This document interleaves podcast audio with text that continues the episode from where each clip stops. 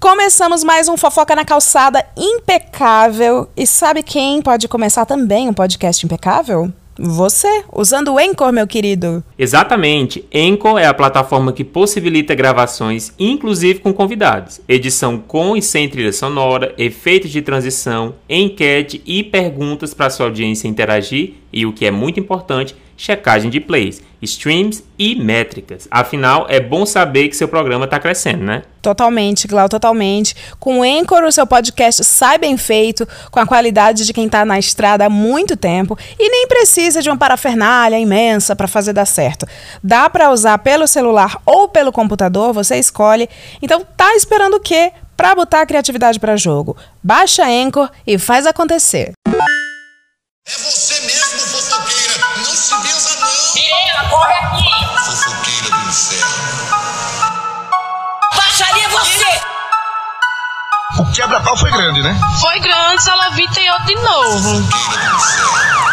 Traz a cadeira, menino!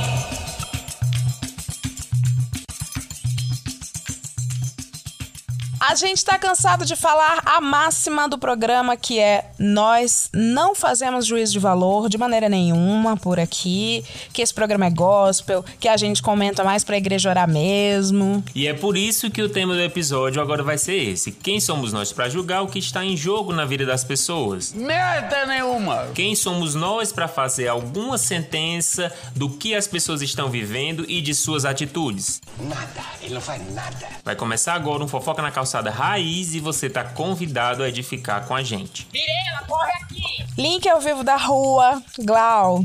Eu fui comer em um restaurante, um restaurante muito tradicional. E esse restaurante é de um amigo meu. E é um restaurante, na verdade, ele herdou da família dele, é uma família bastante tradicional, Rica. riquíssima, família Gigante, isso aqui é gigante. E é um restaurante português, né?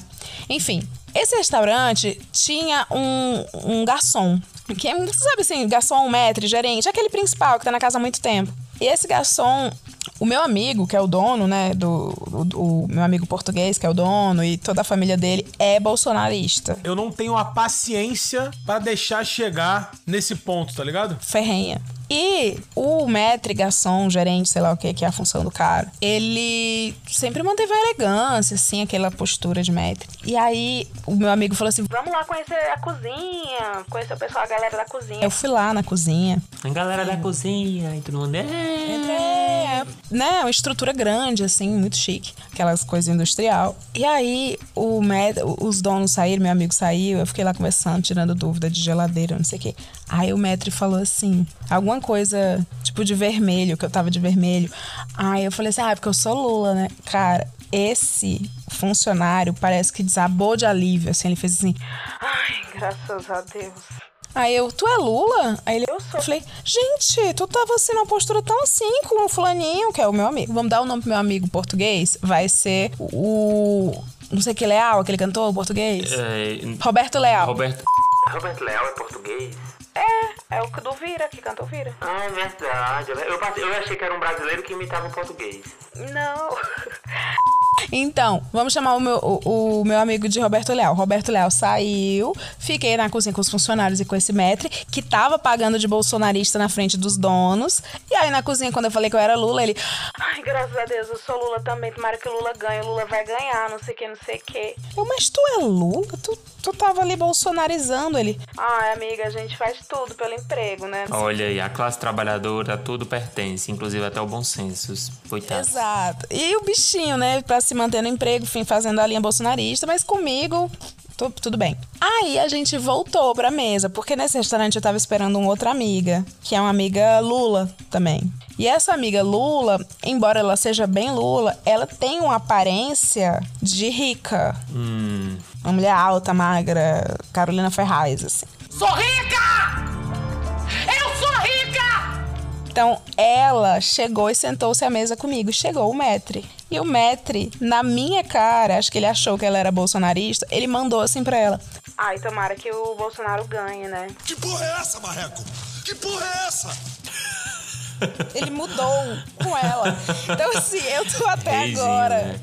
Eu tô até agora sem entender se ele mudou comigo também. Isso é falsa, menina! Não, mas ele já sabia que tu era Lula. Não, Ele eu não- falei. Ah. Ele falou da minha roupa vermelha. Ah, que bonita essa roupa vermelha. Aí eu peguei e falei assim: ah, Lula, ele elogiou minha roupa. Eu falei, Ah, exato, pois Joaquim. então ele sabe. É, a gente tá aqui, esqueci de falar, estamos aqui mais uma vez com os nossos ouvintes pagãos. O Sim. Joaquim tá falando que ele é política fluid. Eu Sim. também senti esse fragmentado. Que inclusive eu queria, eu queria deixar que esse episódio ele sai depois do resultado do segundo turno, né? Não. Não. Mas eu vou falar mesmo assim, você que está tentando virar o voto de taxista e de Uber, eu, tenho- eu quero dizer pra você que ele só diz que vai votar no seu candidato porque ele tá de saco cheio, ele não quer entrar em discussão. Talvez esse homem nem vá votar. A culpa é de vocês que estão fazendo essa baita, essa baita. Vamos lá, o meu link ao vivo da rua é, mais uma vez, no único lugar em que eu habito, que é o, a linha de ônibus Guarujá, que inclusive ganhou uma música. Não vou falar o nome da empresa verdadeira, mas tu já ouviu a música do, da Guarujá? É, Pega o Guarujá e vem. Nunca viu essa música? Um forró maravilhoso, vou te mandar. Vou te mandar. Quem é do Ceará já escutou? Muito bom, maravilhoso. E eu estou tão habituado àquele ambiente, já me sinto assim tão pertencente àquele, àquele bioma, esse bioma do ônibus, Deus me defenderai. de uma forma, eu me sinto parte daquele ecossistema que eu passei a mandar, eu acho, assim, de forma muito sutil no ônibus. Então, essa semana, por exemplo, eu me peguei fechando a cortina da janela que a moça estava levando sol, porque eu estava muito incomodado por ela estar levando sol. Eu disse, não, esse sol tá muito quente para essa mulher, eu vou lá e fechar. E fechei. Ah, Fechei. Pois é. E ela ficou olhando pra mim assim com a cara de por que, que você fez isso? E eu não sei. Era o meu momento de vitamina D. Foi tão impulso, tão impulsivo assim da minha parte. Que eu, depois eu fui pensar assim, por que eu fiz isso? Por que eu feri a liberdade dessa mulher que queria estar se queimando? Aí eu olhei pra ele e falei assim, tá quente, né? Esse mês, essa parte do ano é sempre quente, não tem a chuva do caju. E eu voltei a me sentar. Porque é isso, eu pensei rápido. Esse é meu link ao vivo da rua, gente. É super curto, porque não tô tendo vida. Não tô tendo vida.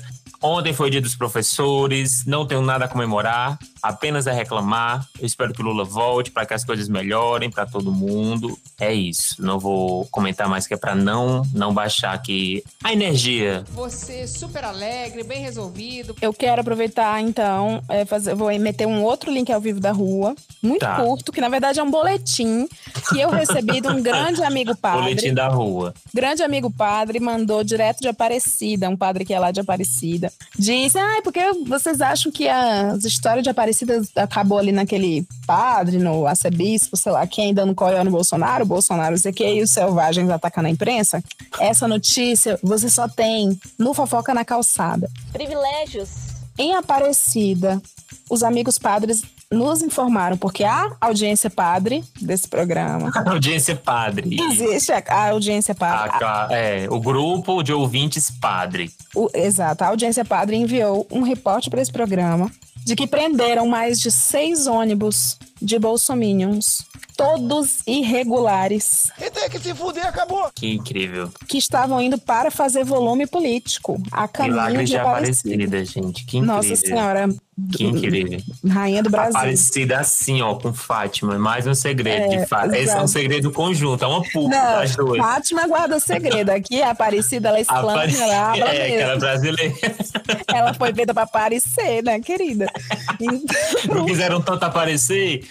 Tome, é. A Exato. grande Aparecida. Blasfêmia. Maravilhosa. Um beijo pra Nossa um Senhora beijo, Nossa Aparecida. Senhora. Volte sempre, volte ano que vem, é nós de novo. É, e é. aí, Leila, antes de sair, me lembrei que eu pedi pro pessoal, pros ouvintes pagãos me lembrarem, e eles estão com memória pior do que a minha, que foi comentar, comentar sobre a novela da Jade Picon. Isso aqui esquece, né? Tá falando da Elite. A novela Travessia, que é mais conhecida por novela da Jade Picon. Olha a Erika balançando a cabeça. Ah, é mesmo? Tá vendo? Não confie nos seus ouvintes, podcasters. Não confie nos seus ouvintes. O que eu estou achando da novela Travessia? Primeiro, estou triste ainda pelo fim de Pantanal? Não, não estou mais. Porque uma novela de Glória Pérez, ela vem pra sarar todas as feridas, tá? Já me despedi de Zé Leôncio, chorei. Mas agora eu tô assistindo uma novela em que a Glória Pérez tá falando de realidade aumentada e metaverso, gente. E é Tem como ser bom. importante, é importante lembrar que, embora bolsonarista, a Glória Pérez, ela é o cavaleiro do PT. Sim, e eu perdoo. E ela informa por que o cavaleiro do PT? Porque sempre que a Glória Pérez está fazendo novela, está em curso um governo do PT. E Ex- sempre que ela faz uma novela, ela faz uma novela sobre algum país ou alguma Exatamente. viagem. Isso significa que vai baixar o preço da passagem. A Glória Pérez ela é o nosso termômetro de diesel e, E de essa novela, companhias aéreas. Eu vou viajar de avião. E essa novela se passa no Brasil, porque Glória Pérez entendeu que viajar no Brasil tá mais caro do que viajar no exterior. Exato. Tá? Incrível, incrível, Glorinha. Inclusive, as pessoas, algumas pessoas que estão em vídeo arregalaram os olhos quando eu falei realidade aumentada. Sim, realidade aumentada. Tá na novela, o pai de Jade Picon, que é o, é o Humberto Martins, criou o metaverso, a realidade aumentada, o, o- a comida por QR Code. Então a gente tem essa novela maravilhosa de personagens e atuações incríveis que já brindou a gente com um bebê Robotron. Não sei se vocês tiveram a oportunidade de ver Jade Picon. O primeiro episódio é Jade Picon Begins e aí tem um robozinho lá imitando um neném. Cara, foi só sobre ela nascer esse episódio. Foi mara- essa semana inteira foi Jade Picon, a origem. Ela é uma princesa que não usa coroa, ela usa boné. Perfeito, perfeito. Jade Picon é a protagonista? Não.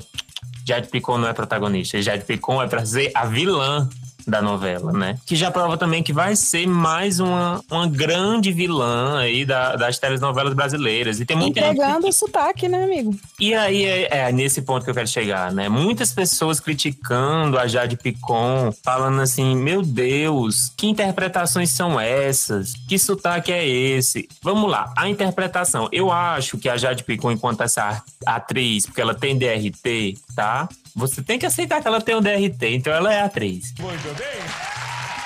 Ela, eu acho que ela faz essa, essa atuação robótica que as pessoas estão falando. Ah, ela parece um robô, ela parece a robô Naomi, a Kristen Stewart. Pra mim, eu acho que a Jade Picon está sendo muito caridosa. Ela percebe que, gente, eu sou a Jade Picon, já sou grande. Eu não tenho que aparecer mais que qualquer outra coisa aqui. Eu vou dar a oportunidade do texto da Glória Pérez crescer e eu vou fazer uma atuação aqui rasa, robótica, quase um, um manequim.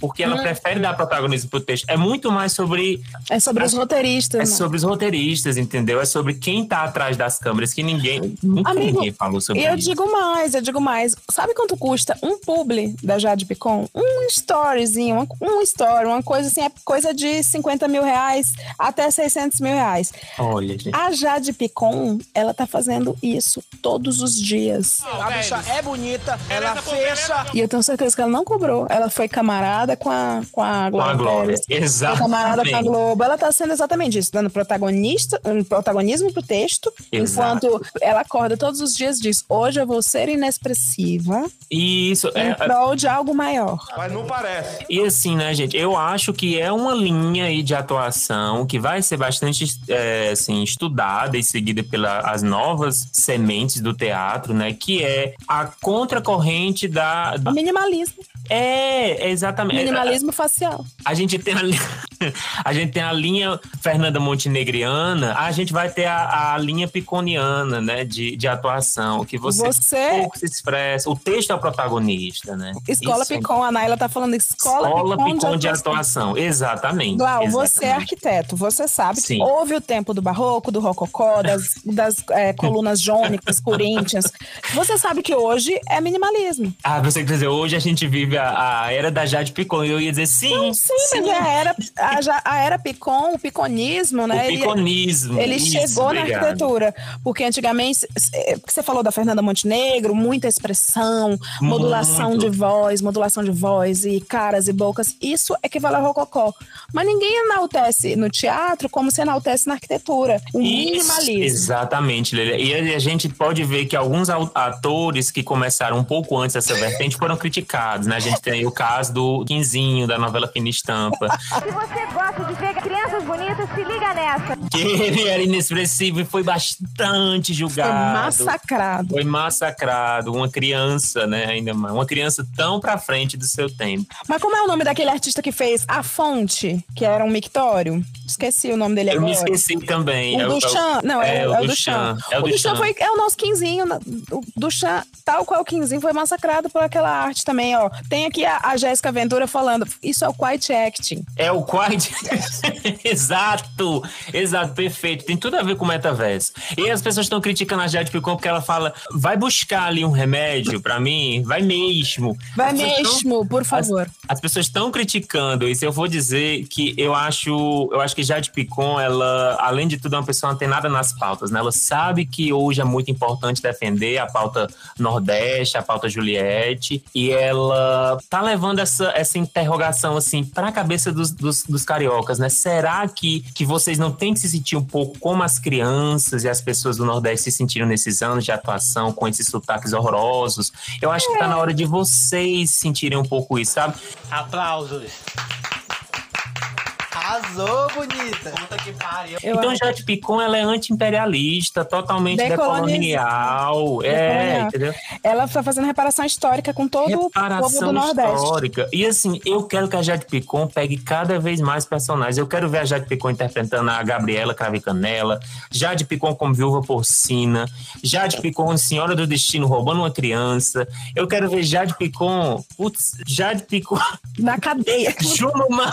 Eu quero ver a Jade na cadeia. Pra mim, toda novela tem que ter uma Jade Picon agora. Eu estou impressionado como essa novela consegue dar vários, vários giros e se tornar uma coisa incrível. É Luiz- maravilhoso. É o ruim Luiz. Castelli, o Luiz Castelli tá falando, eu acho que com o Chai Suede também é, não se formou ator e que a coisa foi rolando pra ele, porque ele começou no Ídolos, tem razão. Exatamente. E aí, hoje ele é aclamado por quê? Porque é homem branco e a- ele tá invisibilizando uma influencer de olhos azuis. Descansa,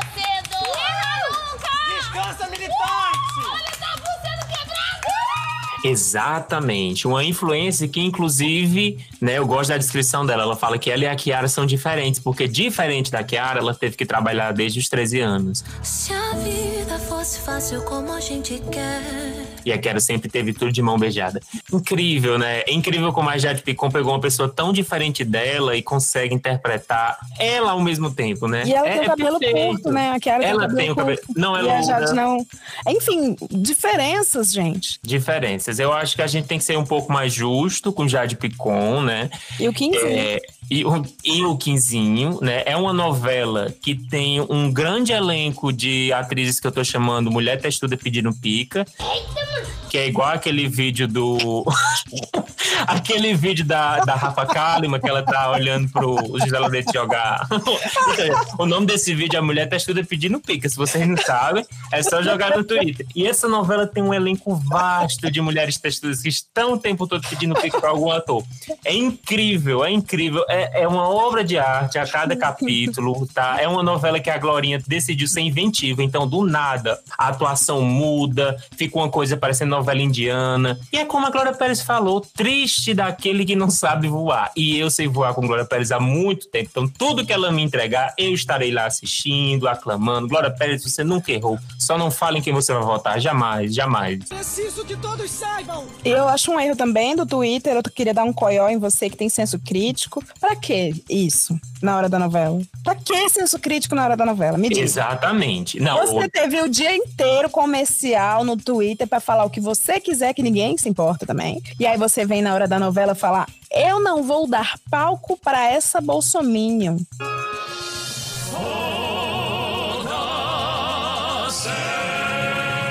Problema lá. teu, Olha problema quantos teu. nordestinos não se, se sentem representados por Jade Picon. O Jade Picon. Jade Picon é do Nordeste de São Paulo, assim como Faustão. Elas- Uhum. Eles dois são nordestinos também, tá? E é supostamente pansexual. Pans- Exatamente.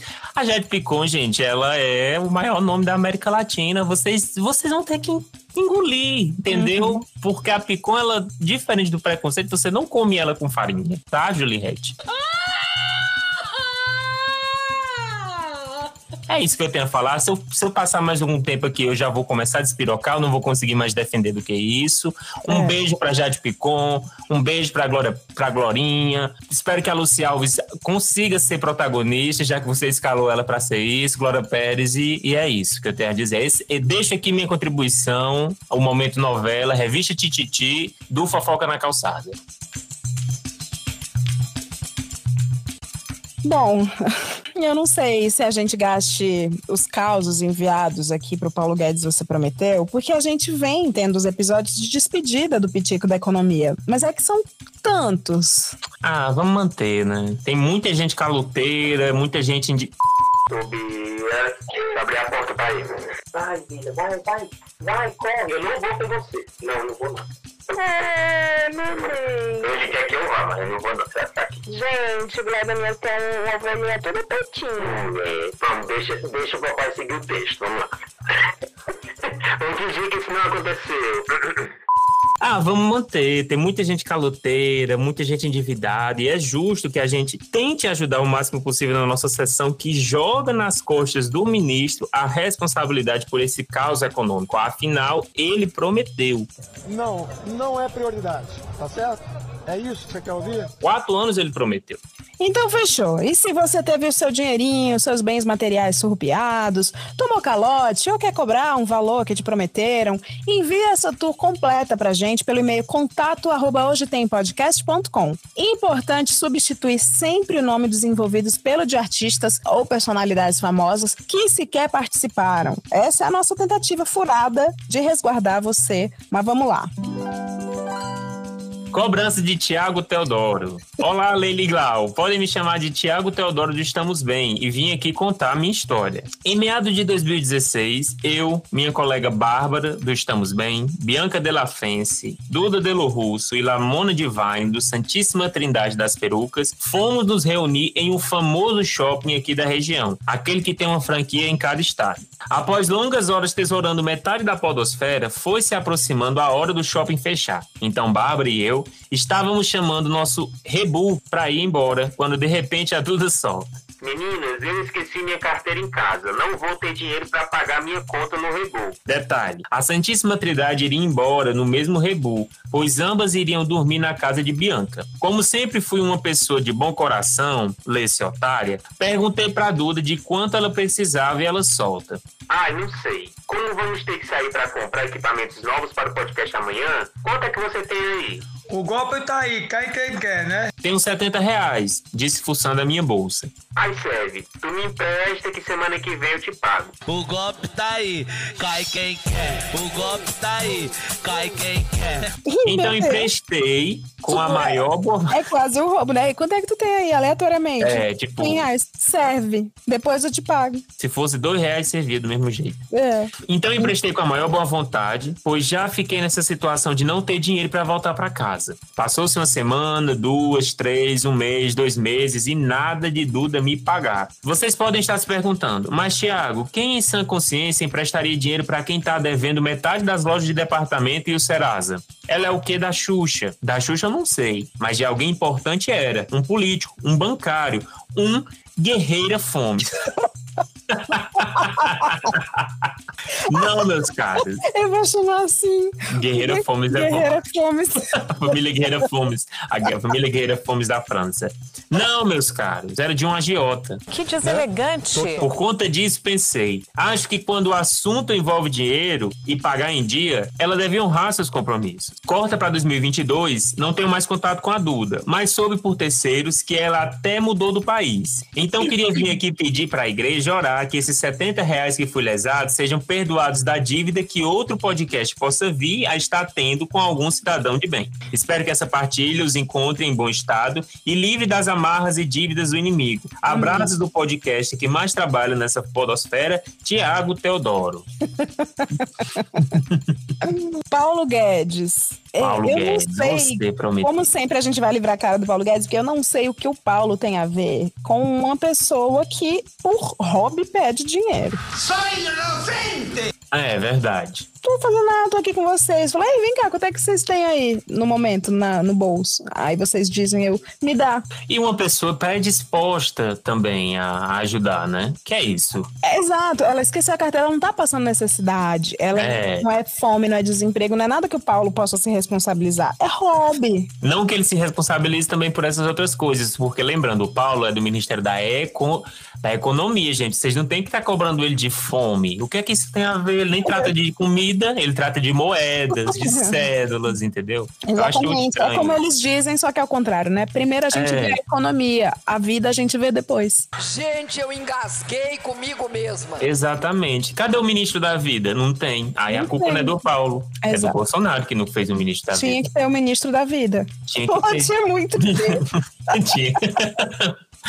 Ai, risadas de desespero. É, mas voltando aqui pro caso. Tu foi otário, hein? Tu foi otária, né? É, sempre a gente. É engraçado como cada vez mais vai se desenhando a, Paulo Freire, você prometeu, né? Sim, que no fim a, a, a verdade é que as pessoas não são boas, elas são burras. O Joaquim Marcos falou aqui: eu estou contra a vítima. E é sobre. E é sobre. Esse podcast sempre esteve contra a vítima. É, exato, exato. Olha, Joaquim, eu tô Germano não está me respondendo, está lendo os comentários. Eu quero deixar isso aqui gra Não, é porque, é porque o Joaquim mandou uma muito boa, que é eu estou contra a vítima porque ela perguntou antes quanto tinha, dava pra saber o que vinha depois, ou seja, Muito o bem, algoz deu a chance. Exatamente, exatamente. Ela não precisou colocar uma corda no seu pescoço. Você foi aos poucos dando essa gravata e entregando para que ela colocasse na, na árvore e você se enforcasse. Foi o que aconteceu. Que isso!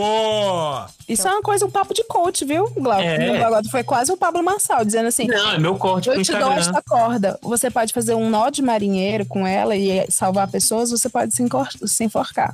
É meu corte pro Instagram. A diferença é porque eu realmente tô gravando um podcast, né? Eu não tô fingindo. Igual certas pessoas, todo É mundo hoje tá fazendo Nosso isso. né? programa Glow Podcast. É, o Cortes do Glow.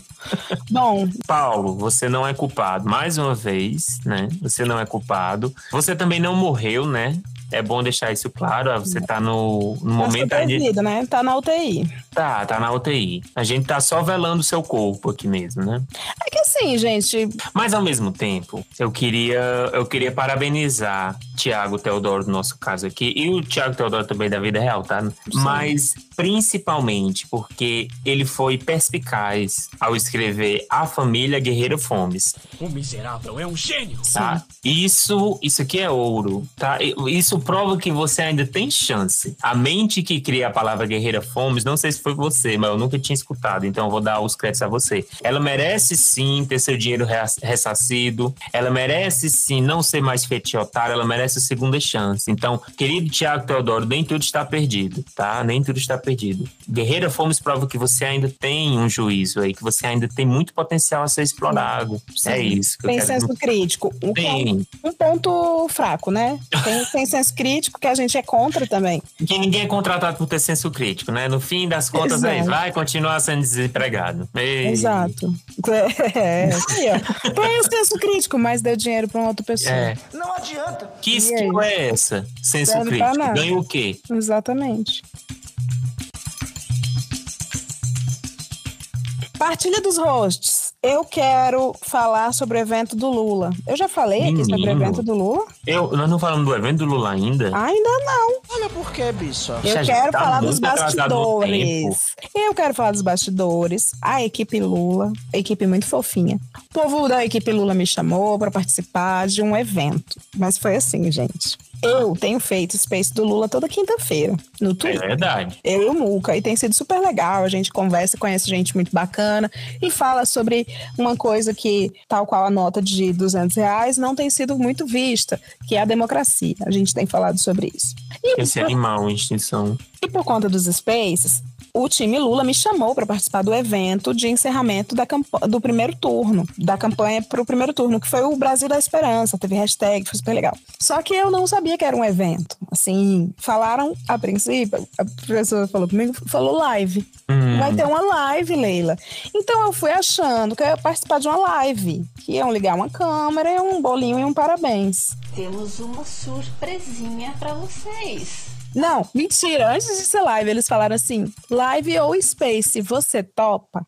Olha só. falava assim, algo a se definir, gente. Eu recebi esse convite duas semanas antes do evento. Uma live ou um space, você topa? Eu falei, topo, claro, isso é uma honra, um prazer. Chegou na semana antes. Leila, vamos fazer uma reunião pra te brifar direitinho como é que vai ser é, é, a história toda? Aí eu, claro, eu fiz a reunião de pijama, deitada na rede, o cabelo pingando de água, eu saí do banho. E a moça explicando que não sei o que, não sei o que. E corta, gente. Tinha saído na imprensa, vocês viram, que até a Anitta, Pablo Vittar, um monte de coisa. Foi, e as verdade. pessoas começaram, e eu sem entender nada, porque pra mim era uma live, um space. E as pessoas, me- meus amigos, mandando mensagem assim: Leila, eu quero ingresso. Leila, me bota na lista. Leila, tem convite. Quanto é? Etc. E eu sem entender porra nenhuma. Gente, é uma live. Eu vou dar ingresso pra quê? Aí, fiz a reunião com a pessoa que foi me brifar sobre o que seria. Aí a pessoa perguntou, look e tal, como que você imagina e tal. Aí Eu, ah, tô pensando em assim, assim, assado. Não, porque se você precisar, a fulana que é stylist se ofereceu também de dar uma ajuda. E eu tava vendo a proporção. Um stylist pra uma live? Não vale. Ué. Não, Leila, vai ser no, no, no lugar tal, né? Que era no, no AMB, no hotel lá do, do AMB. E eu, tá, vai ser no hotel, então eu imaginava que é aquelas salas que tem as cadeiras, sala de conferência. Então deve ser ali poucas pessoas. Quando eu chego no dia. Está tudo providenciado. Estou ansioso para tal execução. Eu me lembro da mensagem. Eu fui, eu fui eu e o GG, lembra? Eu, eu tô num grupo com Glaudemias e outros amigos próximos. Aí eu falando, gente, cheguei aqui, não sei o quê. Quando a menina diz, Ei, deixa eu te mostrar a estrutura, vamos lá. A estrutura da live. Ela, ele, ah, eu vou ver a câmera. Eu vou ver a câmera. O Eu ring light. Eu achava que era isso. Primeiro que eu Ai, vejo ai. dois backdrop. Pra quem não sabe, backdrop é aquelas uns painel que fica um monte de logo, sabe? Que é onde o povo tira foto. Isso chama backdrop. Dois backdrop, um tapete vermelho. É, gata. E um pit stop, que é um lugar onde ficam jornalistas tirando foto, filmando. Isso na entrada. Eu... E fora um monte de negócio de detector de metal, uma passagem com detector de metal. Uns 10 segurança verificando pulseirinha. Aí eu, olha que estranho, lá vem a Daniela Mercury. Aí eu, olha só. Aí foi aí que caiu a ficha.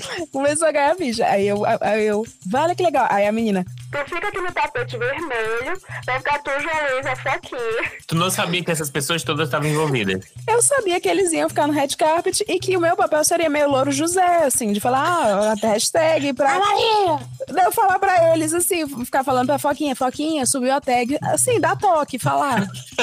eu achava que eu ia ficar assim, ei, tá Ah. em quarto, e eles apresentando, que eu sabia que eles iam apresentar o tapete Eu vermelho. ia ser um agitador de palco. É, eu achava que ia ser isso. Ó, tu vai ficar aqui, não sei o quê. Aí eles vão te chamar. E tinha câmera, tinha lá os fotógrafos. Aí, calma. Me ligou no celular, do nada, um rapaz, que eu não vou dizer o nome, mas é um cara famoso também, que é diretor. Oi, Leila, tudo bem? Você já chegou? Eu sim. E pra mim, eu já tava no baque de saber que eu ia aparecer ali no tapete vermelho. E a Naila tá falando, a Leila foi o rock. Era isso que eu achava que eu ia fazer. Aí, o a- Chega aqui no palco. eu, hã? Aí eu falei, palco? Ensaiar o quê? Aí ele, Não, porque você vai chegar e vão, vai ter fala sua e não sei o que, e você vai falar no microfone, não, não, não, não, não. A gente vai ver se vai ser melhor no palco ou no auditório. auditório. Ai, ai. Ah, Aí eu achava. Era só um space, exatamente, Luiz Castelo. Era só um Era só um espaço. Mas é isso, espaço. Era um espaço, era um espaço, porque a mulher falava inglês, ela ele que não entendeu. Aí eu virei pra ele e falei assim: Mas eu tô só aqui no chão de estrelas, né? Que é o, como eles chamavam o tapete vermelho. Eu falei: Não, mas eu tô só aqui no chão de estrelas. Tá, aí ele vem cá. Aí eu fui com a moça lá no palco. Gente, Eu sei que vocês não estão acostumados. é tipo o, o teatrão do AMB. Imenso de gigante. E a cenografia vocês viram do evento. Tudo de LED, tudo telão, um monte de coisa. E produção, batalhão de gente. De um batalhão de gente de staff fazendo reunião. Tipo, 60 pessoas, todo mundo vestindo preto, assim, tipo um evento. E sabe o que é mais louco? É que assim, todo mundo tava ali no amor mesmo, sabe? Aí tava todo mundo assim também muito nervoso. Quando eu cheguei, eu mandei me- imediatamente mensagem pro povo. Falei assim, gente, eu vim achando que era um, bolinho e um parabéns. Um chá revelação, né? Tá No chá revelação da. Vamos ainda. já revelação. Enfim, fiquei lá e começou a chegar gente famosa. Vi para brilhar. Como foi? Aí também surgiu outra atribuição pra mim e pra Carlinhos Anitta Crave, que era subir a tag Brasil da Esperança. Lilo, se você puder estimular, o seu papel também é pedir para a hashtag do evento Brasil da Esperança chegar nos trending topics. Quando eu abro, eu e Carlinhos da Anitta Crave, quando a gente abre, a gente estava lá no tapete vermelho já, eu cagando de medo. Quando eu abro, o trend topic já estava em primeiro lugar. A hashtag Brasil Vota 22. Palma é o cacete. Com 100 mil tweets. E o nosso papel era superar isso.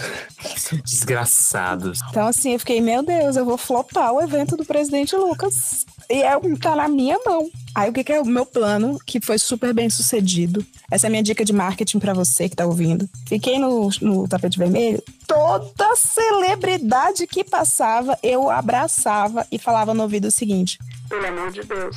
Pelo amor de Deus. Segue, sobe aí, põe no teu Twitter, pelo amor de Deus. A minha sorte foi essa. Hashtag Brasil da Esperança, pelo amor de Deus. E foi assim. Chegou o Paulo Vieira, Leila, tudo bom? Eu falei, tudo! Aí abraçava ele, Inclusive, pelo amor Paulo de Deus. Vieira deu RT no nosso episódio, com riu, disse que era meu fã, mentiu nessa parte, né? Foi claramente porque eu deixei ele Não, numa ele é situação. Não, é é seu não, é não, amiga, é não. A gente, ó, vamos lá, vamos, vamos trabalhar com a realidade, né? Ele foi educado. Um beijo, Não, Paulo amigo, ele é seu fã, sim. Ele gosta muito de você. E o Paulo foi o primeiro, a primeira vítima. Graças a Deus, aleluia. Paulo, pelo amor de Deus, pelo amor de Deus, hashtag. Porque, pra quem eu era mais chegada, eu falava, o Carluxo. Aí eu mostrava assim: olha aqui, ó, tá em primeiro lugar, 100 mil. A gente precisa bater isso A aqui, gente pelo vai amor de perder Deus. pra um mundo da- com, com a cabeça daquele tamanho. É, vai perder pra um homem cabeçudo. Aí o, aí o Paulo, na mesma hora, imedi- imediatamente, aí depois, Omar, pelo amor de Deus, pelo amor de Deus, sangue de Jesus. E aí chegava as pessoas. Aí veio a Maria Bob, eu também abracei. Mulher, pelo amor de Deus. E, enfim, eu deixei passar uma vida. O amor de Deus, olha aí o o amor de Deus. fez, né? Essa é a campanha do amor de Deus. É. Por que você não vai votar em Lula se Deus tá do lado da Se gente? Deus fez subir um hashtag, Uma gente, hashtag. pelo amor de Deus. E aí, agora é muito engraçado de contar, mas na hora me deu um puta cagaço. Todos os artistas, a Valesca Popozuda, a Ariadne, todos passaram pelo amor de Deus. E Deus o cantor Toquinho e o influencer Toquinho.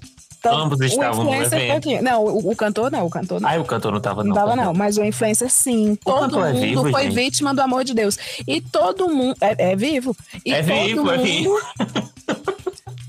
E todo mundo subiu a tag. Resultado. Carlinhos e eu, a gente ficou uns 30 minutos depois do Pelo Amor de Deus, desesperado, porque não subia por hipótese nenhuma. Mas do nada abriu a torneira do Twitter. E a gente passou. E aí a gente teve que lidar com as consequências do sucesso. Oh. Passamos os bots. 100 mil tweets, o Twitter entende como bot. Que existe uma coisa de contagem de frequência, de tempo, né? nananana. A Tainá sabe dessas coisas. A, a- né, a nossa a, a garota dos computers é, aqui do. a menina da TI. A menina da TI aqui, dos nossos ouvintes pagando. Tainá é programadora, mas a gente chama de menina da TI. A Tainá sabe essas coisas que a inteligência do Twitter entende que uma frequência de postagem é Não, bot. Luiz Castelli, não é a Tainá do Marmita Gate, é Não. outra Tainá. É a nossa Tainá Vivas aqui. Isso. Enfim, passamos a tag do Carluxo. O Brasil da Esperança ficou 48 horas em primeiro lugar, graças ao amor de Deus.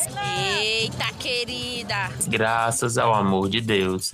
Mas tu falou também, né? Tu não tá quê? dizendo isso, mas tu também teve o teu momento de. Não, de então, eu tive um momento, mas fala. assim, o meu desespero, Hum. Glau, é porque assim, a minha missão mesmo era subir a tag. Essa era a minha missão. De Louro José era subir a tag e falar para as pessoas, vamos lá, galera. Só que o Carluxo me intimidou e eu lutei com as armas que eu tenho, que é Mostrou que a você Lei não- Rouanet. Ah, é, mas então, que o- chegar no ouvido de cada artista, meus impostos pagam a Lei Rouanet, pois eu vou É. nesse ouvido desse artista, eu vou falar assim, você, pelo amor de Deus. Mostrou que robô, robô não ganha, não ganha votação. Nesse show aí, infelizmente, pra elas, como diz o Jair, É, e elas ainda vão falar mal de E mim. elas já ainda vão falar mal do engajamento orgânico, Carluxo. Orgânico, tem é. sangue, não tem, não tem linha de código. Não foi feito em Python esse engajamento, tá entendendo? É, gatas. É. Bom, eu não tenho uma partilha do host, mas Leila falou aí de chá revelação e falou chá de revelação de VTube. Acho que é um momento bom pra gente situar esse podcast no presente, já que estamos gravando dia 16 do 10. Mas antes de falar do chá de revelação de VTube, Leila Germano, eu queria saber o que foi que você gostou, o que você não gostou. Se é que tem alguma coisa que é impossível de não gostar nesse Do grande evento, do chá de revelação de VTube. Bebê Baby? Do Bebê Baby. Eu, Eu queria amei. dizer que agora um querido, um querido seguidor, um querido leitor do meu Twitter me marcou, marcou você e marcou Chico Barney, três grandes pessoas desse site infernal, é, na- no seguinte tweet. Ai, meu Deus, lá vem. União do Parque de Curicica, Carnaval 2023, vai ter como tema Pedro Scooby, amante desse mar de gente da Curicica. Para o Carnaval 2023, a União do Parque de Curicica homenageará o surfista adepto ao free surfer Pedro Scooby. Meu Deus. Então, que, que maravilha, né? Que eu tô quase falando aqui. Tu tá falando igual aquele, aquele Chico Espinosa, é o Chico Espinosa? Não, Não, é é não, é o, o- Meu Deus, eu amo ele. É o maior brasileiro de todos os tempos. Como é? é, o carnavalesco É que fala bárbaro. assim, que fala assim, é, é encantador, Encantador. como a revoada de É, Uirapurus. Como é, meu Deus? É o Milton Cunha. Milton Como é que eu... Cunha. Milton Cunha, a voz do Waze, gente. Todo mundo tem que ter o. Eu vou fazer essa publi pro Waze de graça. Baixem a voz do Milton Cunha pra ele mandar você virar à esquerda. Vira à esquerda. Esquerda. Ele fala, Maravilhoso. ele fala o chiado igual a Jade Picon. É, pra você ver como o chá da Jade Picon tá Ele perfeito. bebeu da Jade Picon. Vamos rir, vamos rir. E aí, Leila, eu penso, olha como foi, como foi maravilhoso essa marcação. Muito obrigado, Eve Bilado R. Foi o- a pessoa do Twitter que me marcou. Tem a, a gente tem a possibilidade de ter um- uma ala de uma escola de samba dedicada à Luana Piovani. Através desse tema, a gente pode ter um carro que é a Luana Piovani sentada, repetindo aquele discurso de que é muito trabalhoso viver no Brasil, que tem a Amazônia, a Paula Lavigne no grupo, sabe? Esse, esse vídeo é temporal. Graças a esse grande tema que a gente tem que falar. Poucas escolas de samba foram tão inovativas, né? Inovadoras, inovativas não existe essa palavra, feliz do professor. Quanto, quanto a, a Parque, a União do Parque de Curicica. Parabéns por esse tema maravilhoso. União do Parque fez tudo, né? Fez tudo, E fez eu tô tudo. curiosa pra saber como eles vão preencher tantas alas e alegorias. Com a vida de Pedro Scooby. Né? Maravilha, maravilha. Isso é se desafiar. Isso É. é, uma escola que merece todas as maiores pontuações. É verdade. Não quero mais saber de nenhum outro tema, eu quero ver isso aqui. Porque é muito fácil. Ai, hoje a gente vai falar de Exu, hoje a gente vai falar dos orixás. Já, já foi. Já deu. Já, Pedro deu. Scooby não é toda escola que banca. Nenhuma escola banca falar de Pedro Scooby como tema de um desfile. Né? Que, que grande brasileiro é, é Pedro Scooby, E né? o que eu mais gosto das, das escolas de samba é que eles vão meter alguma coisa de brasilidade, porque o samba enredo, ele é uma grande injeção de linguiça também. No fim, Ele, em algum vai- momento vai ser assim, Scooby, aí no meio da música vai ter o índio.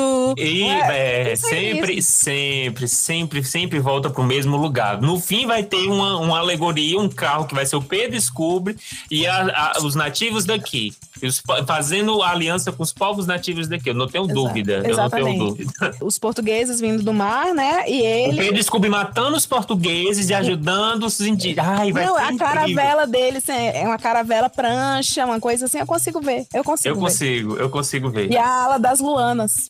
A- que a, vai trocar as baianas As por um monte de mulher disposta a brigar no Instagram. Que incrível! Que incrível! Vai ser perfeito, vai ser. Muito obrigado, União do Parque de Curicica. Vocês são perfeitos. Leila Germano, por favor, o chá de- do Bebê Baby. E- mas antes de chegar na VTube, onde que outro podcast você teria essa informação? Aqui não é a Rede Globo, não, viu, meu? Jamais terei em nenhum outro lugar. Ah, eu, eu escuto o café da manhã da Folha. Falou da escola do, de Curicica? Não.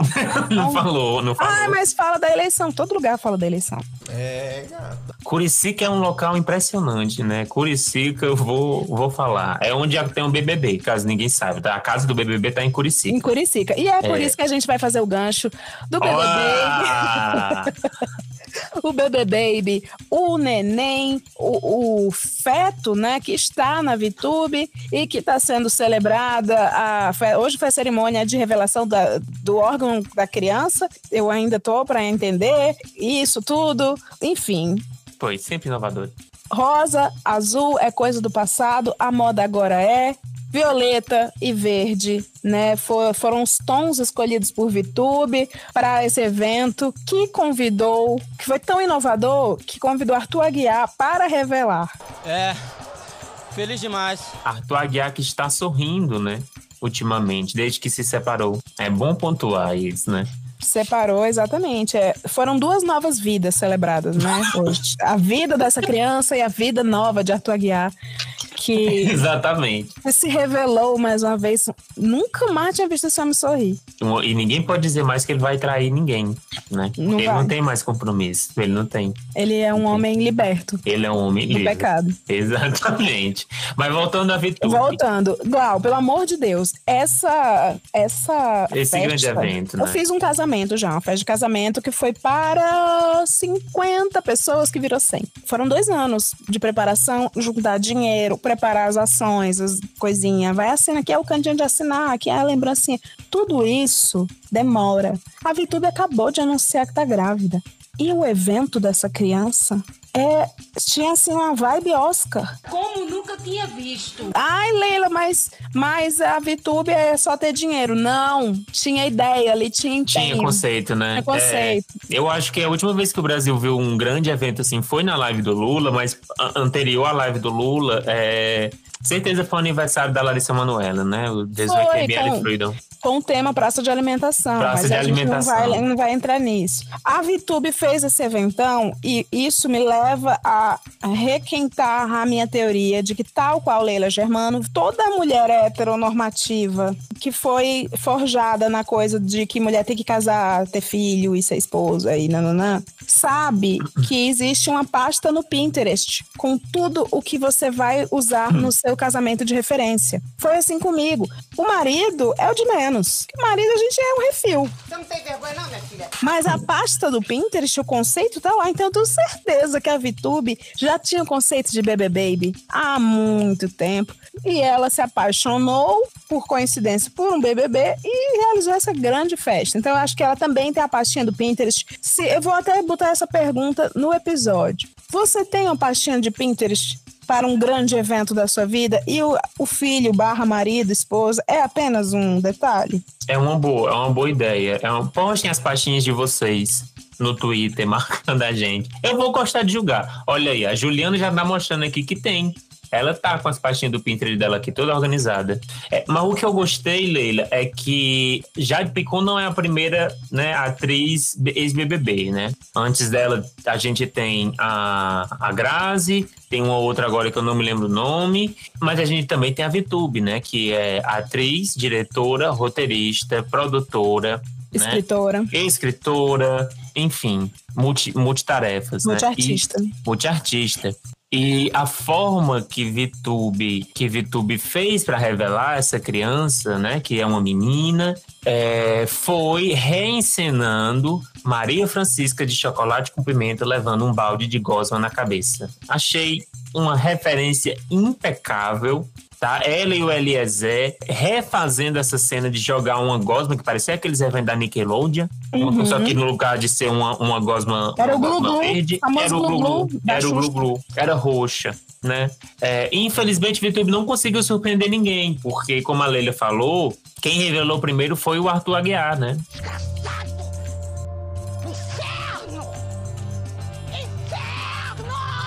Essa pessoa conveniente. Ah, que bom é ter o Arthur Aguiar dos seus eventos. Foi uma gosma, Juliana. Juliana tá Foi uma perguntando. go- Foi uma Não, gosma. foi uma gosma. Foi, foi Carrie a estranha total. Que pra mim representa o colostro, né?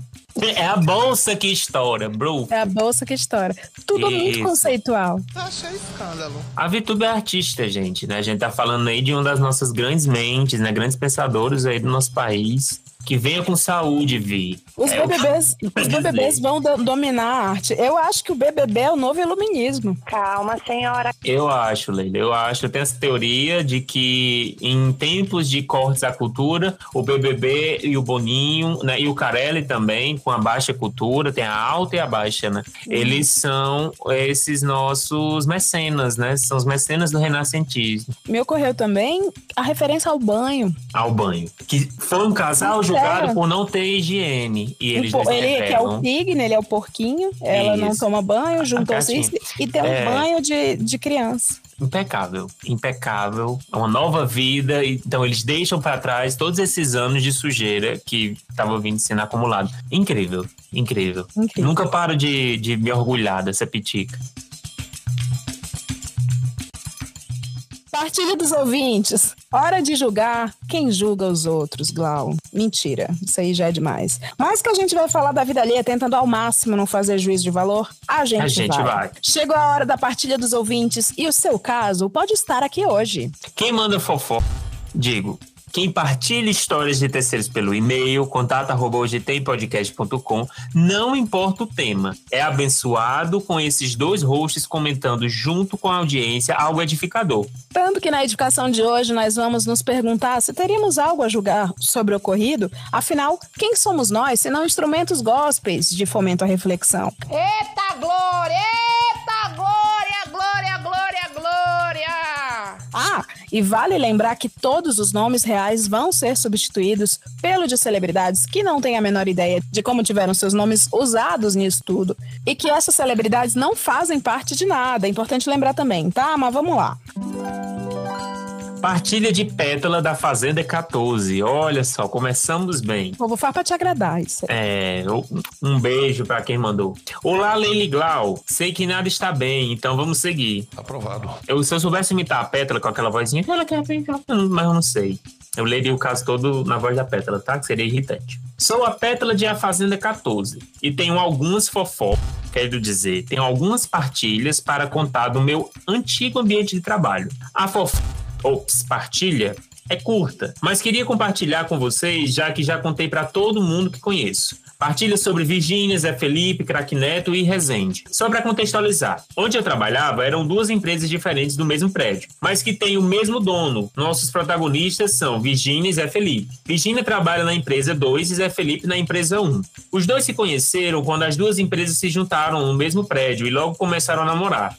Alguns funcionários da empresa 1 não gostavam da Virgínia, por sua postura autoritária, mesmo sendo só uma funcionária como qualquer outra. Nisso, ela conseguiu algumas inimizades. Uma delas, o Crack Neto, o que é uma péssima pessoa para você ter uma inimizade, porque primeiro Uhum. o Crack Neto é legal, segundo o Crack Neto grita e humilha pessoas como ninguém. Caralho, meu irmão. Eu manjo demais, cara. Eu sou bom pra caramba. Que por sinal eu sou o melhor, diga-se de passagem. Sim.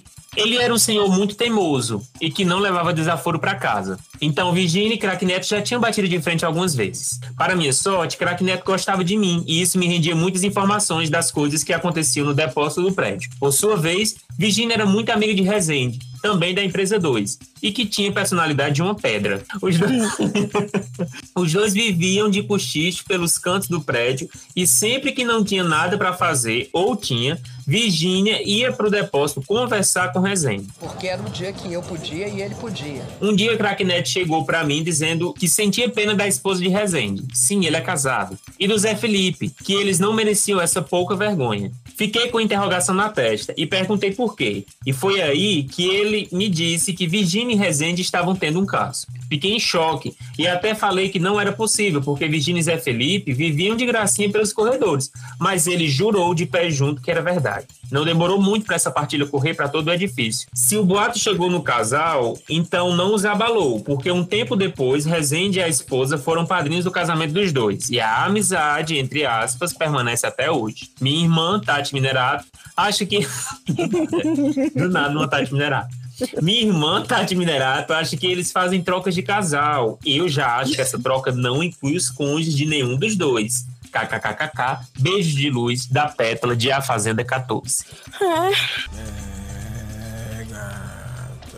Você faria algum julgamento sobre isso, Glauder? Não, eu achei tão carente de detalhes, Pétala. Eu pensei que você ia desenvolver. A Petra parece um homem hétero contando uma catástrofe. Não é, Como é um homem hétero? O homem hétero Não, contando a catástrofe é da assim. sua- Você viu o quê? Não, duas torres gêmeas nos Estados Unidos caíram. É. Aí você é fica, sempre assim. meu Deus, como assim? Aí o hétero, não é isso.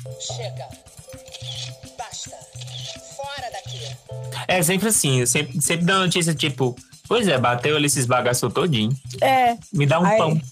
Ex- Exatamente. Aí você fala, não, fala É. direito. Aí o hétero, não, é isso.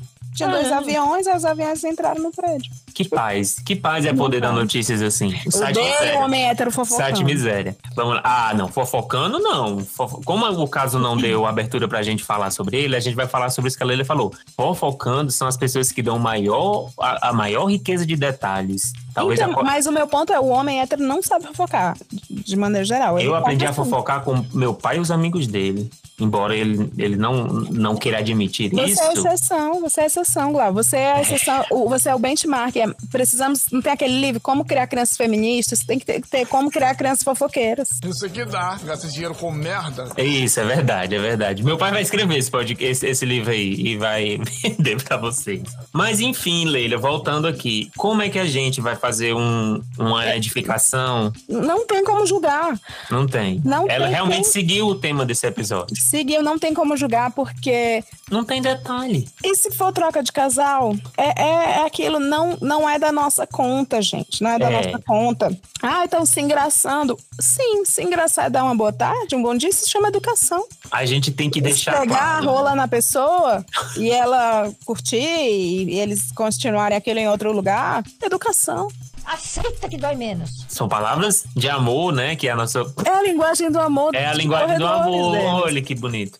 Mas assim, o que eu quero dizer é, se você mandou um caso e não aconteceu nada, a gente não pode ficar só na teoria. O que é que a gente vai edificar? Uh-uh, nada. Se tivesse uma coisa assim, não, e aí, um dia, o Zé Felipe abriu a porta do almoxarifado e pegou ela, fazendo a linguagem do amor, né? Mas não teve, ficou só na teoria.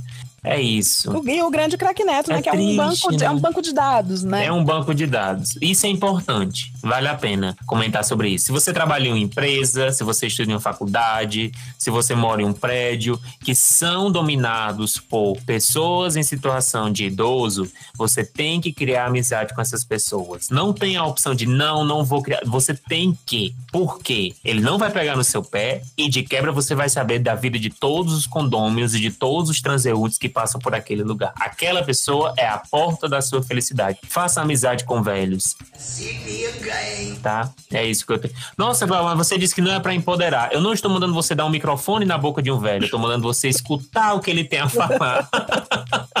é isso. E seja protegido pelo velho, porque E o seja velho, protegido. ele é, como diz o grande filósofo, né, o Rogerinho do Engar, né, o, o Renanzinho, idoso é bicho covarde. O idoso bisco, exatamente. A arma do idoso é a experiência que você não tem. Então, E ele, ele já sabe sai em usar. vantagem, ele já sai em Ele vantagem. sabe usar. Putz.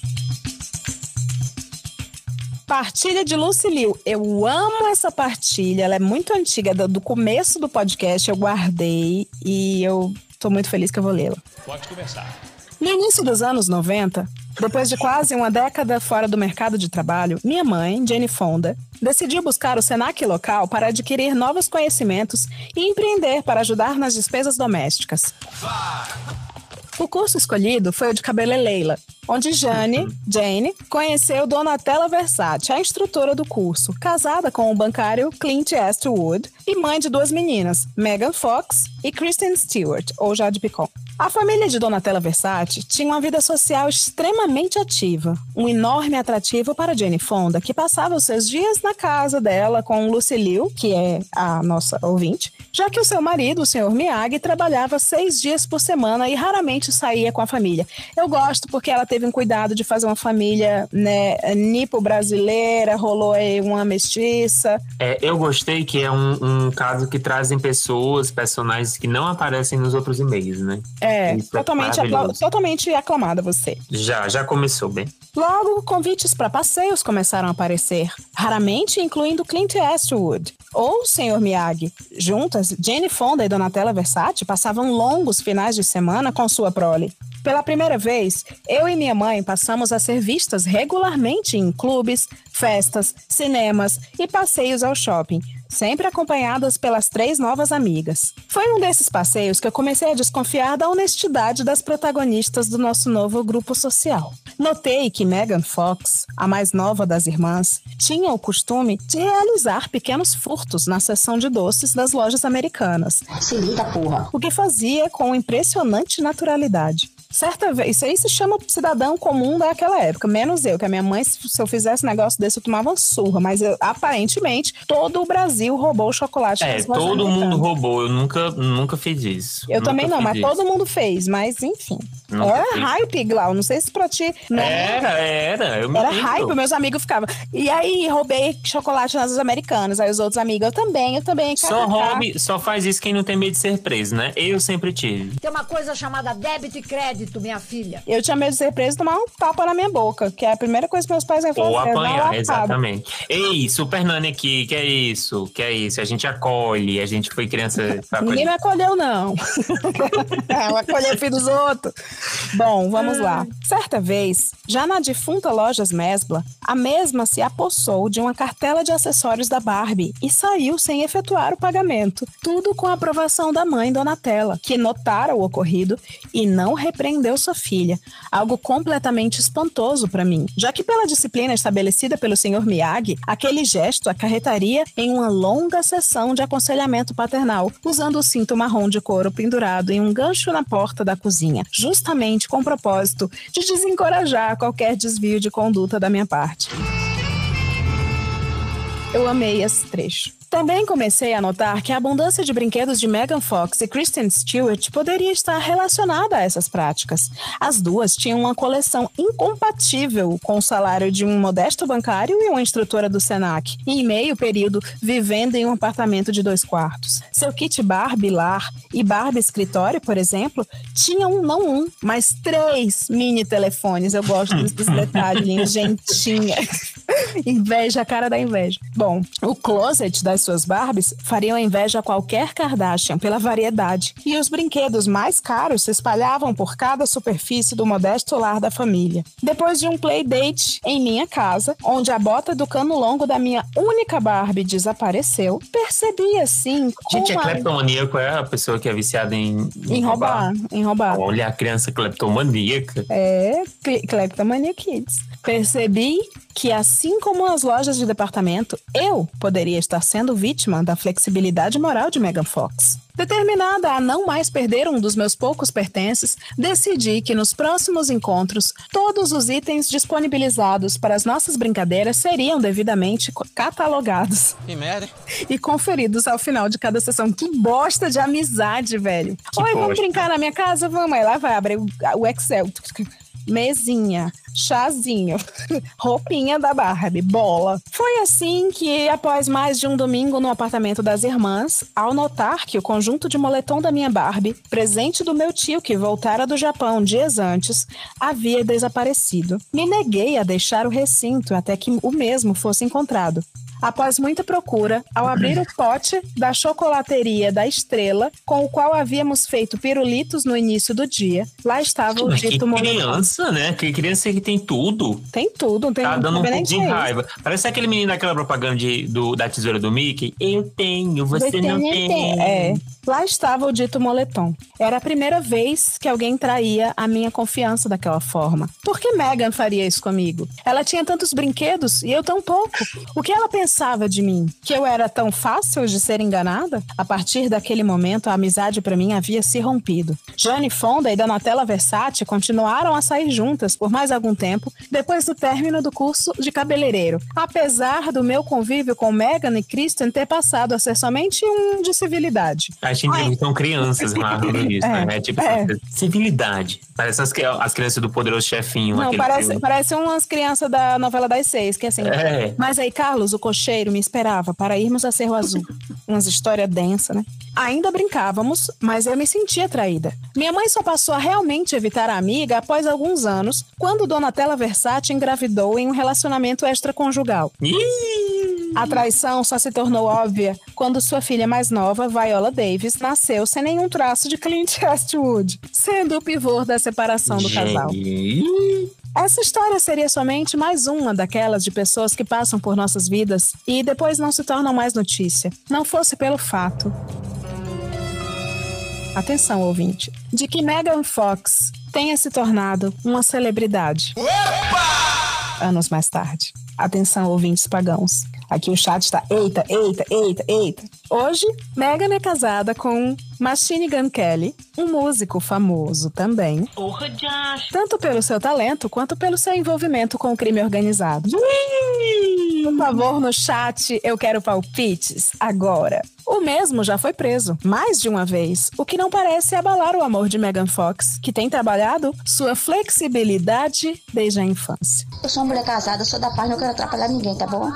O chat está em polvorosa, porque o chat já acertou quem é. Tati descobriu. Uma simples busca, favor omitir os nomes verdadeiros aqui, de Machine Gun Kelly e Megan Fox, caloteiros, é só colocar o nome original e caloteiros, revela uma quantidade espantosa de escândalos financeiros envolvendo o casal, que tem por hábito alugar e decorar imóveis de luxo e não pagar por eles, sempre justificando não estar ciente de qualquer processo judicial quando indagados pela imprensa. Muito obrigada por ler minha partilha. Acho hoje tem o feed mais foda da podosfera. E Leila e Glaudemias, meus links com a partilha brasileira, já que não visito o meu país desde o início da pandemia. E aqui na Terra da Rainha não há fofoca na calçada. Um beijo, Lucilio. Que fofoca boa, Lucilio. Que partilha linda. Sensacional. Partilha, que é isso? Falei a palavra proibida. Maravilhosa. Glau. Consigo fazer um julgamento, gente. É uma criança cleptomaníaca. Quem somos nós pra julgar? Quem sou eu pra Glaudemir? julgar, gente? Isso é um problema, sério. Pouco se fala da pauta das Kleptomaniacs Kids, né? Aham. Invisibilizadíssima. Cleptomiríacos. É, os kleptomaníacos, exatamente. Eu acho que assim, ah, a gente não tem o que julgar porque, olha só, ela se tornou uma pessoa famosa e bem-sucedida. É, exatamente. Que prova- provando que o crime compensa. É. Compensa sim. Vocês todos aqui no chat que estão julgando. Segundo a São Miranda- celebridades? a Érica Miranda. vocês que não ro- vocês são ilibados, vocês são celebridades? A Não. Miranda Pois é. disse aqui no chat que se nem a polícia consegue julgar, quem somos nós? Exatamente. Se nem a polícia consegue julgar, quem sou eu? Né? Nem o juiz consegue Nem julgar. o juiz conseguiu julgar, porque eu vou fazer Quem esse trabalho? Não vou, julgar? não vou. Eu vou julgar essa coleção imensa de brinquedos, porque eu, Isso julgo enquanto adulto de 25 anos, estou com raiva. Porque a gente sente inveja da criança que tem brinquedo e a gente não teve todos esses brinquedos. Eu Fabriquinha de chocolateria? Ai, gente, você me deu uma raiva, me subiu uma raiva. Que criança escrota. Sim, Ela fazia pirulito. sim. Me poupe. Preparadíssima pra em temp- tempos de recessão. É bem feito que vire bodegueira no fim da vida. Mas vamos adiante, Glau, porque a gente tem 15 minutos para encerrar esse programa, pois o debate vai começar. Vamos lá. Partilha de Malvino Salvador. Oi, Leila e Glaudemias. Amo vocês e o Fofoca na Calçada. A história que tenho pra contar certamente levaria para o túmulo, mas encontrei no Fofoca na Calçada uma forma de contar essa história num lugar seguro. Será? Uhum. Mas não se iluda. Vou mudar os nomes das cidades, estados para locais dos Estados Unidos. Mas a história toda aconteceu no Brasil. Vou deixar aí vocês pensarem a qual localidade estou me referindo. Eu, Malvino Salvador, tinha me mudado para Los Angeles. Todo mundo, nos casos, quando vão trocar, sempre é Los Angeles, né? O brasileiro ele não conhece outro, outro lugar nos Estados Unidos. Enfim, tinha me mudado para Los Angeles para fazer faculdade e no final do curso conheci Fábio Assunção, natural de LA, mas que morava em Santa Mônica. Na época não rolou nada entre a gente, pois não tinha me descoberto bi. E Fábio Assunção era, digamos, comprometido. Mas nos falávamos todos os dias, manhã, tarde e noite, e ele chegou inclusive a vir conhecer o apartamento em que morava.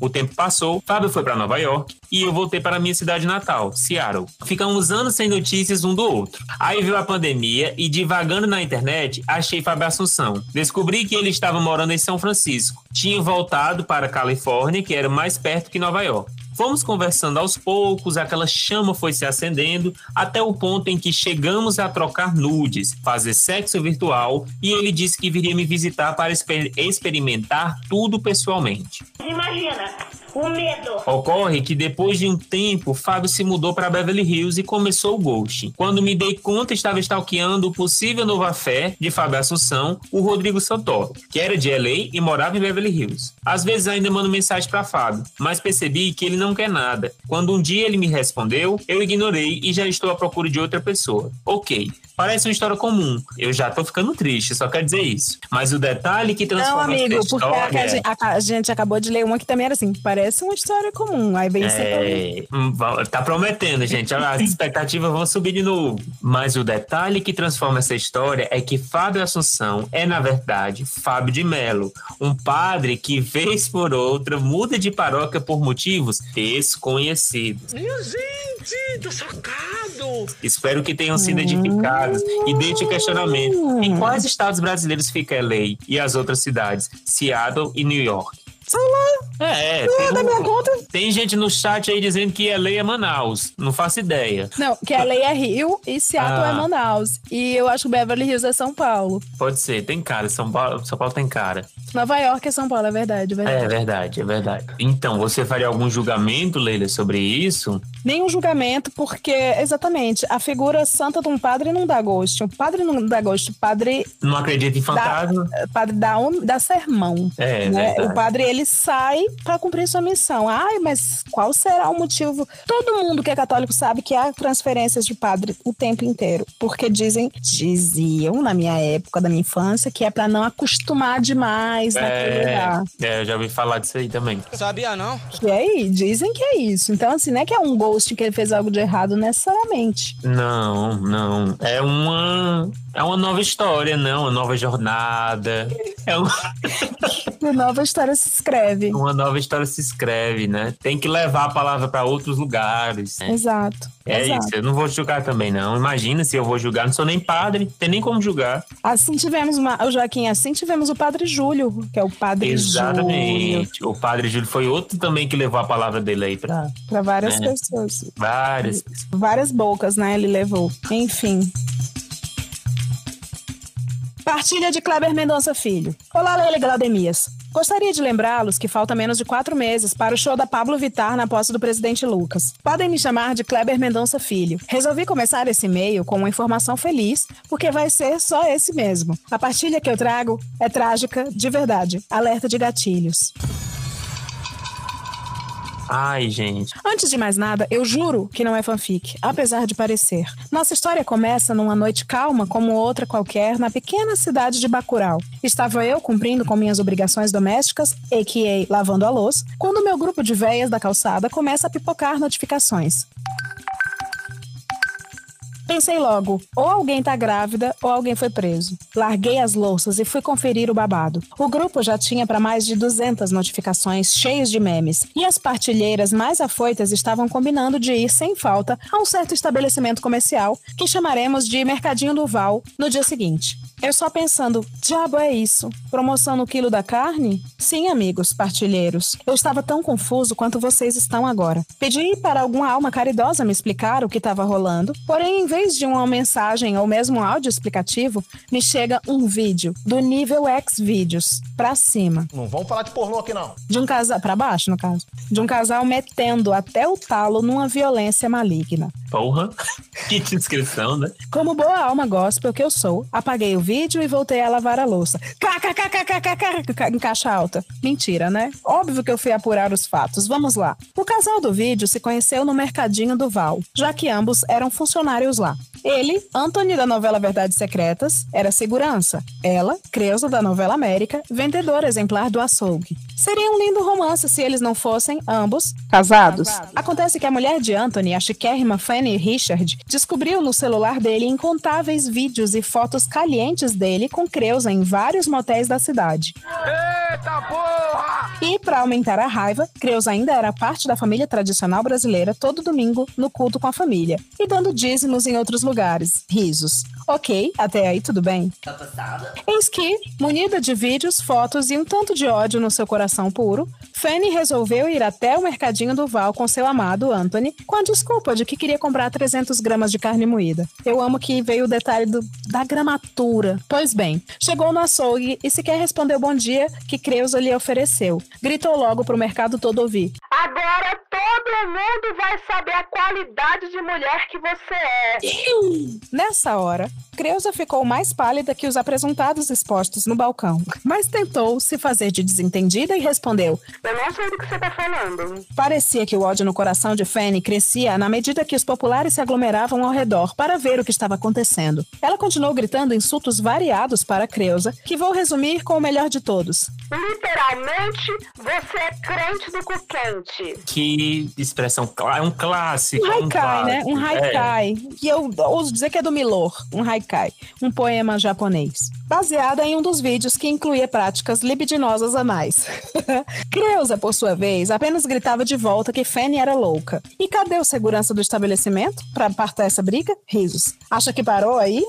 Pois vocês não conhecem Dona Fanny Richard. Para provar que não era louca, Fanny tomou a atitude corajosa que jamais uma outra corna havia tomado. Tascou todo o conteúdo 18 mais nos maiores grupos de partilheiros da Meu cidade. Deus.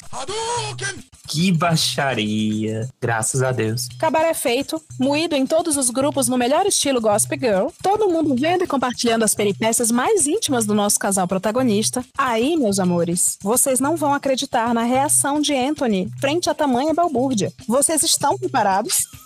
Ô, glória a Deus! Ouvintes pagãos, are you ready? Puta que pariu! Sim. Agora que a informação do affair já era domínio público, Anthony resolveu se fazer de gostoso e contar a vantagem do caso. Não achando suficiente a informação visual explícita, mandou áudios a serem compartilhados nos grupos, dizendo que dava conta sim das duas e que quem gostasse do material podia entrar em contato, que ele dava conta demais também. Receba! Se auto-apelidou de trouxinha de ouro. Pra quem não sabe, em Bacurau, trouxa também é sinônimo de genitália masculina. Perguntando quando o marido de Creuza ia ter outro serviço pra receber, pra eles irem gastar a paga no motel.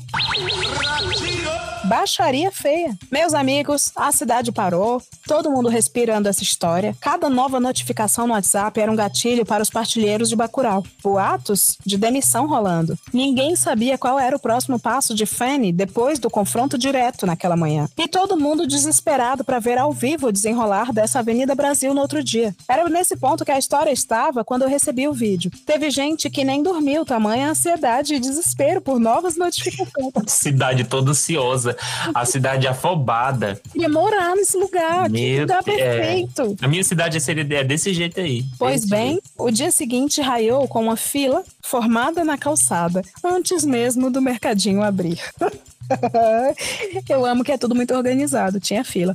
Parecia que a população inteira de Bacurau precisava urgentemente de suprimentos alimentícios. Mas nós bem sabemos que o suprimento que todos queriam era o alimento da alma, a famosa fofoca partilha. E como o brasileiro bom é brasileiro empreendedor e a população de Bacurau não é nem besta, ao lado da fila já se posicionavam carrinhos de iogurtes.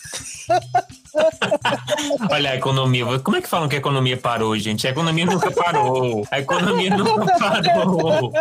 Nunca vendendo, parou. vendendo água, pipoca e confeito. Gostou, Paulo Guedes? Incrível, gente. Incrível, incrível. Para a tristeza de todos, o mercadinho abriu sem sinal de Creuza, Anthony ou Fanny. Ninguém sabia o que tinha acontecido. Nenhum outro funcionário se dignou a acalmar as almas das caren- dos carentes na fila. Era o caos silencioso. A dor de uma partilha deixada pela metade. Tal qual quando a pandemia pausou o amor de mãe. Ai, que dor. Aos partilheiros da calçada só restava especular. Corta para duas semanas depois. Nesse meio tempo, descobriu-se apenas que os dois haviam sido demitidos e nenhum casamento fora desmanchado. Mas coisas sombrias aconteciam nos bastidores. Perceberam que em momento algum o marido de Creuza foi citado? É, meus caros, o marido de Creuza era ninguém mais, ninguém menos que Rubinho, da novela Força do Querer. Carinha de bom moço, pai de família exemplar, o perfeito cidadão de bem, membro da família tradicional. Diferente de Fanny Richard, Rubinho era mais controlado, agia com cautela e discrição. Diz que Rubinho também resolveu tirar satisfação com Anthony. Pediu com educação que ele parasse de mandar áudios contando mentiras sobre a mulher dele e pediu também, com mais educação ainda, para que ele fosse embora de Bacurau para nunca mais voltar. Mas ah, vocês, a essa altura, já conheciam a peça que é o nosso malandro Anthony, e é claro que na maior pinta de galã, ele humildemente recusou os pedidos de Rubinho, reafirmando que ele era corno e ainda era manso, porque não tinha deixado a Creuza. Que é isso, meu filho? Calma. Diz que Anthony também mandou outros áudios fazendo piada de Rubinho e se atrevendo a dizer que se ele não dava conta de Creuza, ele sabia onde podia levá-la para que alguém resolvesse. Percebe, vai a petulância do cavalo? Enfim, nova noite, tudo calmo e de novo começa a zoada dos grupos. Sabe quando o celular vibra tanto que você acha que ele vai voar? Pois pronto, tava desse jeitinho. Pensei, eita, aí tem. Acontece que uma amiga do grupo das véias da calçada, a policial Geisa de A Força do Querer, foi chamada para uma ocorrência de homicídio. Meu Deus! Escalou. Prontamente, como excelente amiga que é, ela manda a seguinte mensagem.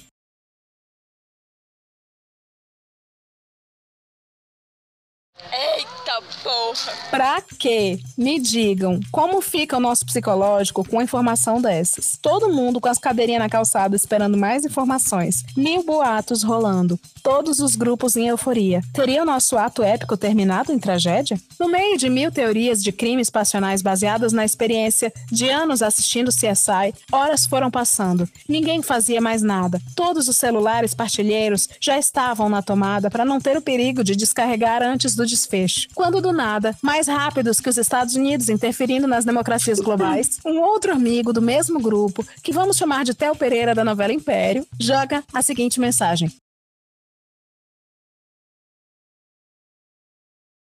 Olhar na pedra, ele foi olhar na Uma- pedra. Uma força-tarefa de profissionais. Privilégios? Temos. Fontes? Também. Longe de mim acusar alguém de qualquer coisa, mas diz o povo de Bacurau que a morte de Anthony foi encomendada. Programa não recomendado para menores de 10 anos. Fica o questionamento: quem mandou matar Anthony? Reflitam. Epílogo: Creus e Rubinho seguem casados, trocaram de congregação e continuam sustentando a pompa de família tradicional.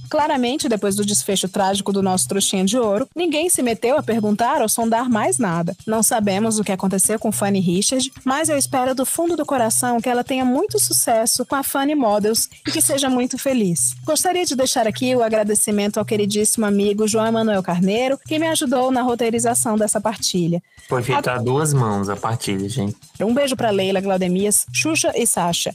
Edificação muito rapidinho. Eu não vou fazer edificação porque a gente tem um debate pra assistir. Eu vou É um caso perfeito por si só, tem tudo, é, não tem, tem nada a tudo. julgar. O meu único julgamento é que falta faz essas pessoas na minha vida, no meu círculo de amizades, na minha cidade. E você? Essa é a minha crítica, tá, Glau? E você? Você tem sido um fofoqueiro generoso no seu É bairro, na sua verdade, comunidade? É verdade. Você Quais ações você tem feito para poder né, partilhar as informações? A gente vive no, no momento da pós-informação, né? Da Exato. mentira. Você é policial, você é do ME, legista, você é padeiro. Como você pode contribuir através da sua profissão com A, a democracia?